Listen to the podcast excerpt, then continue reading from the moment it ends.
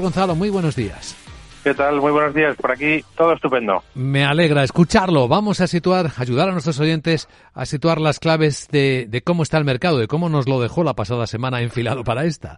Muy bien. Pues nada, la semana pasada fue final feliz, pero con, con intrigas durante la semana, porque hasta el jueves no se publicó el dato de IPC en Estados Unidos y, hubo cierta calma chicha.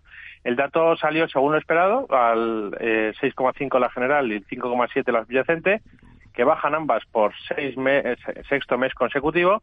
Y bueno, esto da cierta tranquilidad hasta que tenga lugar la siguiente reunión de la FED que se producirá el 1 de febrero donde eh, tras este dato pues se espera ahora eh, sigue con una probabilidad de subida de 25 puntos básicos ¿no? en, esta, en esta futura reunión del 1 de febrero. En China se está produciendo una mayor reapertura económica y esto se ha notado también en los precios de las materias primas que han vuelto a subir la gran mayoría. Destacamos el petróleo que subió, el Brent en, en concreto, un 10% en la semana. Y bueno, pues hoy comienza la semana con la apertura de las bolsas eh, en Europa, pero no en Estados Unidos, donde, como has comentado, pues es la festividad de Martin Luther King. En Europa tendremos varias referencias el martes, como el CU en Alemania y en la eurozona, y también IPC en Italia.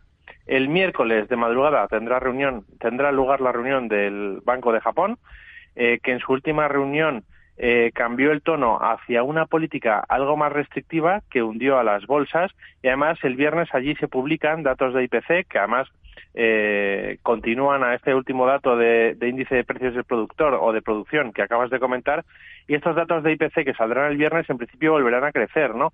Eh, la general hasta el 4% y el 3,1% la subyacente, ¿no? Que son niveles, pues, eh, pues yo, yo creo que de, de, toda mi vida no, no recuerdo.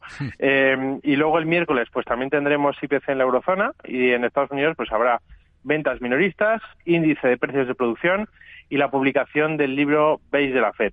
Y el jueves allí se publicará también el número de viviendas iniciadas y también la encuesta de la FED de Filadelfia. Y por último, el viernes se actualizarán los tipos de los préstamos a corto y medio plazo en China después de que esta semana saliera el IPC eh, algo por, por encima de registros anteriores. Y luego, por supuesto, continuaremos también con batería de resultados. Eh, en el caso de los bancos, pues están siendo eh, bastante aceptables. y esta semana será el turno de Goldman Sachs, de Morgan Stanley, de Procter Gamble, de Netflix o de American Airlines completísima y valiosísima agenda para situar el contexto del mercado que comparte Gonzalo García en Capital Radio cada lunes. Gonzalo es el responsable de asesoramiento y análisis de fondos en Caser. Gracias Gonzalo, buen lunes y buena semana. Un abrazo. Vamos a combatir el blue.